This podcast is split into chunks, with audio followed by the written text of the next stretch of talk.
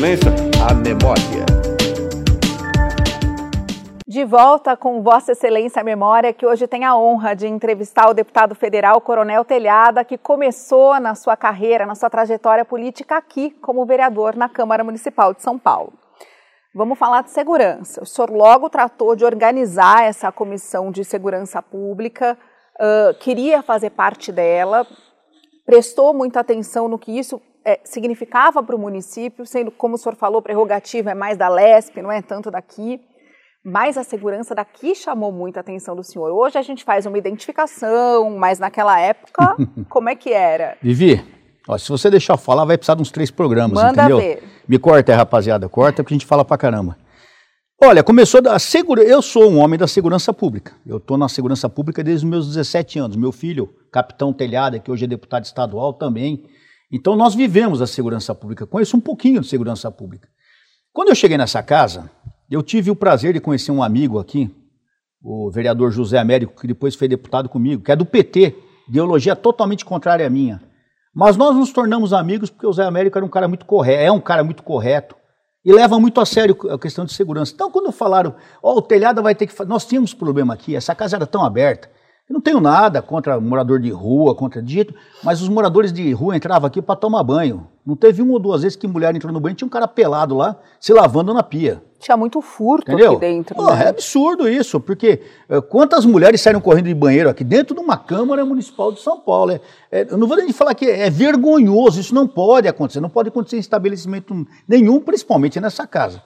Então, quando nós chegamos aqui, tinha muito problema: furto, furto de equipamento, assédio, as mulheres sendo ameaçadas, vereadores sendo ameaçados, era uma coisa terrível.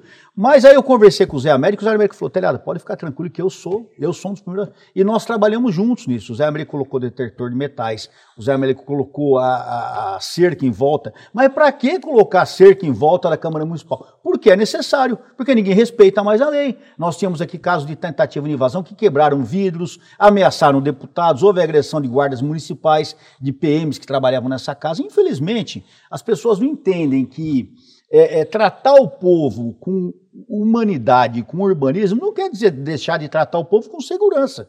A segurança faz parte da, urba- da urbanidade. O cidadão que quer vir aqui, ele quer vir com segurança, ele não quer vir com medo de ser atacado ou de sofrer um ferimento aqui. Então tem que ter a segurança. Não, e a gente fica aqui até tarde da noite Sem dúvida. Eu- né? nós tínhamos mulheres aqui, até hoje, eu tenho que ficar 10, 11 horas, meia-noite. Como é que sai daqui? Como é que fica aqui dentro sabendo que se você vai entrar no banheiro e tem um cara pelado lá dentro? Não pode acontecer. Então, aqui, eh, justiça seja feita ao meu querido amigo José Américo, a quem mando um abraço. E ele trabalhou muito forte na segurança dessa casa. E tudo, olha, eh, foi uma pessoa que me apoiou muito aqui. Todas as, as, as, as necessidades, todas as demandas que me surgiam, eu levava para ele, ele sempre tinha uma ótima receptividade e me apoiou muito. Uma dessas demandas, Vivi, foi a criação da Comissão de Segurança eh, Urbana, Segurança Pública Municipal, que não existia. Essa casa tinha comissão de tudo, mas não tinha uma comissão de segurança pública. Onde já se viu? E eu apresentei essa proposta e hoje existe aqui a Comissão de Segurança Pública, que é uma criação do meu mandato. É chato, falei, é minha criação. Eu, eu acho Ah, um pouco é de verdade. petulância. Então é do nosso mandato, que foi um grupo que pensou e trabalhou. É, é, e através, até o, o nosso prefeito hoje, Ricardo Nunes, foi meu, foi membro da minha comissão, ele veio falar comigo, convidei para ser, inclusive, chegou acho que talvez a ser vice-presidente, se eu não me engano, da comissão, uma época. Então, é, eu tenho um relacionamento muito bom com o nosso prefeito até hoje por causa desse tempo de comissão. E nessa comissão, como vereador, a quem cabe o vereador trabalhar? A segurança pública municipal, a segurança urbana. E eu tive um trabalho muito forte com as guardas municipais, não só no apoio de equipamentos, no apoio de legislação, no apoio de necessidades, de demanda da guarda, em legislação e necessidades que surgiam. Nós sempre, com um grupo de vereadores aqui, atuamos a favor da nossa guarda municipal, que eu faço até hoje, hoje como deputado, não só pela Guarda de São Paulo, mas os outros são mais de 300 guardas no estado de São Paulo hoje. Mas enquanto vereador, lógico, trabalhei forte por essa guarda e tenho um carinho muito grande até hoje. E tenho inúmeros apoiadores e amigos até hoje por causa desse trabalho. E eu reputo, e agora, Leandro, lá, inclusive lá em Brasília, nós estamos, está uma discussão agora quanto a colocar as guardas municipais no artigo 144 da Constituição, que eu acho justíssimo. Eu acho que já passou da hora de fazer isso. O que, que muda com Muda isso? que ela passa a ter poder de polícia, né? É uma coisa importantíssima. Há uma resistência muito grande, mas eu não entendo. Nós estamos todos no mesmo, no mesmo barco, o barco está afundando. Em vez da gente se reunir para fazer esse barco navegar, tem gente que quer ficar, acho que quer brigar para ser o último a afundar. Não entendo isso aí. Então eu sou da, da união, eu sou da, da integração. Eu entendo que as guardas devem ter sim o poder de polícia. E aqui, como vereador, trabalhei muito forte por eles. Apresentamos várias propostas. Uma das coisas que eu fiz, ah, mas ah, quando você fala em trabalhar pela segurança, ah, os mais incautos, as pessoas que não conhecem o trabalho do legislativo, a primeira coisa que pergunta, ah, mas não deu aumento. Não cabe ao vereador, não cabe ao deputado dar aumento. Mas uma das coisas que eu sempre fiz na valorização da, da, da, da, minha tropa de rota, de quando eu comandava aqui o 7 Batalhão no centro de São Paulo, eu sempre valorizei muito o trabalho policial, a, a, a valorizar a figura daquele profissional ou daquela profissional que tenha se destacado no serviço. Como é que nós fazemos isso? Através de um, de um, elogio, através de uma medalha, através de uma solenidade, onde você traz a família, elogio policial, é uma forma de, de exaltar aquela pessoa, Sim, de seu, reconhecimento no próprio meio. Pensando nisso, eu criei aqui com um grupo de amigos que me fizeram a proposta, me trouxeram, eu criei a medalha Jano Quadros, que é uma medalha oficial da Câmara Municipal até hoje. Foi uma medalha criada no meu mandato, é, criada especificamente, é uma medalha específica da Câmara Municipal para a Guarda, para a Guarda Civil Metropolitana. Então, é uma medalha muito valorosa e muito querida na Guarda Civil Metropolitana, muito, muito é, desejada. E ela pode ser dada a civis e outras autoridades também.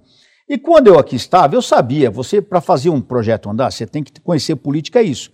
Você tem que saber fazer esse projeto andar. Não adianta você dar entrada. Você dá entrada, o projeto demora 3, 4, 5, 10 anos e fica lá, é complicado. Eu pensando nisso, com a amizade que eu tinha com o amigo Zé Américo, que eu fiz? Convidei o presidente da casa para ser coautor do projeto. Lógico. Além de ser meu amigo, uma pessoa agradável, eu sabendo que se eu, se eu tivesse o presidente da casa como coautor, o errado. projeto ia andar mais rápido, né? É uma coisa... E o Zé Américo aceitou de pronto, porque ele sabia da, da, da valorização e conhecia o meu trabalho, sabia quando ia dar bola fora, e nós pusemos o projeto banal, o projeto andou, caminhou. Quando estava quase em fase de aprovação, a Edir Salles pediu para sua coautora.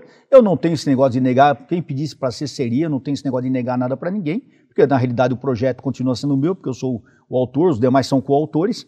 E o projeto passou e hoje é uma realidade, ele já ele é entregue, já começou. A primeira entrega, salvo engano, eu saí daqui em 15, em 15, acho que a primeira entrega já foi em setembro de 15, porque ela, é entregue no, ela entrega no dia 14? Olha lá, meu. A voz do infinito falou que não. A primeira entrega foi em. Foi em Pode set... falar que aqui a gente não corta é, nada, a então gente não é. edita, então viu? Então fala, fala abaixo. É, a primeira entrega, segundo a minha a voz do além lá, meu assessor Davi falou, foi no dia 15 de setembro de 14, porque 15 de setembro é o dia da criação. E olha, e é um sucesso. Eu até hoje, quando encontro guardas, eu vejo que eles fazem questão de usar a barreta na medalha, outras personalidades que foram homenageadas. Além de projetos que nós fizemos na parte de trânsito, na parte de saúde. Vamos, vamos falar um pouquinho deles. Ó, vamos fazer o saldo aqui. Ó. Hum. Projeto de lei que permite os semáforos a ficarem no amarelo, piscante, entre 11 da noite e 5 da manhã. Foi sancionado um pouquinho diferente, né? Foi. O horário. Esse projeto foi meu primeiro projeto.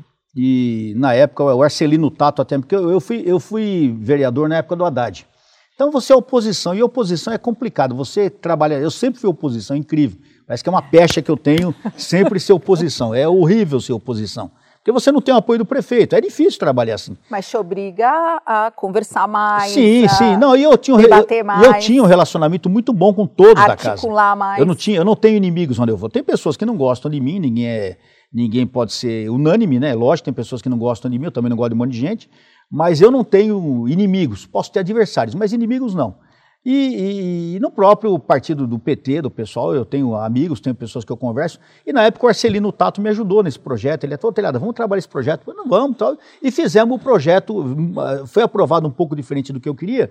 O horário, mas, né? É, ele foi aprovado, mas até hoje, é, essa lei existe, ela não é levada à risca, não é, não é seguida à ela risca. Foi sancionada. Foi, é uma lei, prefeito, ela é sancionada. É. Mas até hoje ela não é levada à risca porque eh, acho que as pessoas não entendem a necessidade dos semáforos amarelos. Todos vocês aqui andando à noite, sai daqui uma meia-noite indo para cá, se você está de moto, de carro, você tem avenida que você não pode parar. Não pode. Se você parar, você vai ser assaltado, você é um alvo fixo. Então o que, que acontece? É lógico, você vai atravessar uma paulista no farol amarelo sem olhar, você está pedindo para se arrebentar. É lógico. Tem coisa que é lógica. Mas é, se você vem, tá amarelo, você faz o quê? Você dá uma diminuída, olha para os dois lados, olha para um lado e vai avançando. Nessa, nessa proteção para o assalto. Exatamente. Agora, passar... se está lá o vermelhão, você fica lá uma hora parado, uma hora, não digo, né? Mas um minuto uhum. parado, você vai ser um assaltado. Fácil, então é. a intenção sempre é a segurança pública. Essa lei foi sancionada, é uma lei que existe até hoje, e sempre que eu passo na madrugada e vejo o farol amarelo, eu falo, será que é a minha lei que está em uso? Não sei.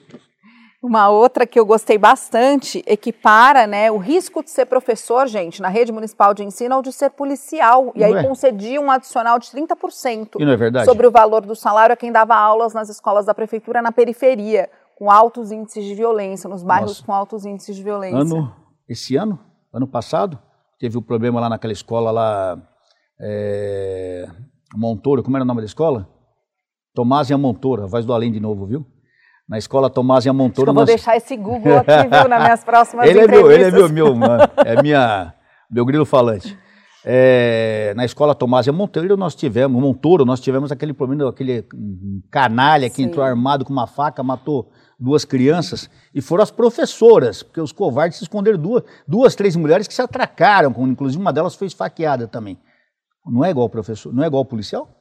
Lógico que é. Hoje uma professora, um professor numa sala de aula, ele está arriscado a ser esfaqueado, ser espancado. E não só na sala de aula, quando ele sai, porque se ele se indispõe com o aluno, hoje o aluno quer ter direito a tudo. Aliás, é um absurdo no país, né? Nós só queremos é, direitos, não queremos deveres, né? deveres. né? Então, eu entendo que até hoje o professor, ele corre um risco muito sério, e o professor tem que ser valorizado. Nós estamos num país que a gente não valoriza professor, não valoriza policial, não valoriza médico, não valoriza enfermeiro, não valoriza lixeiro. Pessoas que se dedicam para fazer a sociedade andar, para cuida das pessoas, essas pessoas não são valorizadas.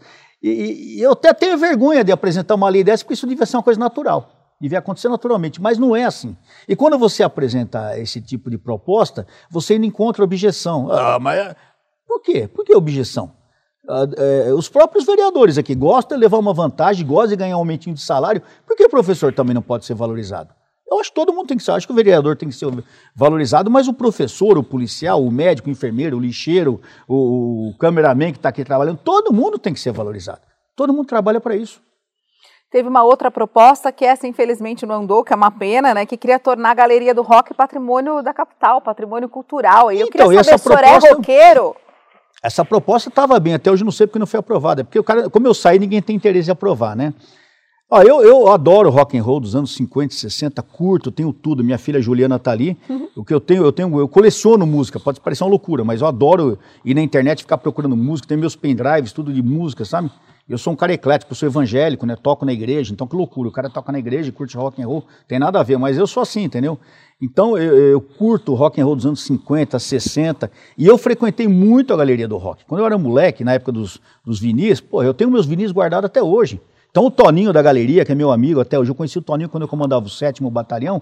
Antes de conhecer o Toninho, eu era lá moleque, no, antes de entrar na polícia, eu estou falando de 77, 78, eu já frequentava a galeria do rock, ia lá, aquela época que tinha, tava o rock and roll toda, começando Ramones, começando o punk rock. Então a gente, meu filho, meu irmão tem uma banda de rock. Então a gente na família sempre curtiu, eu e meus irmãos curtimos muito rock and roll.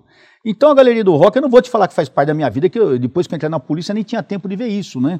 E, e, lá, infelizmente, tem muitos problemas também de droga, essas coisas que até muitas vezes a, a minha figura lá eu sei que é complicada, né?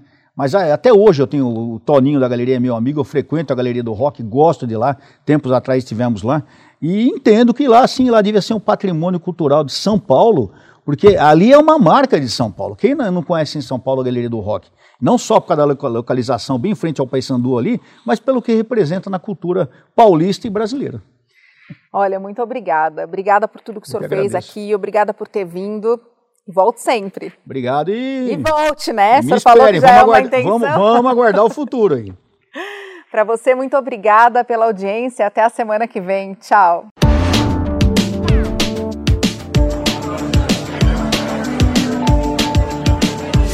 Vossa Excelência, a memória.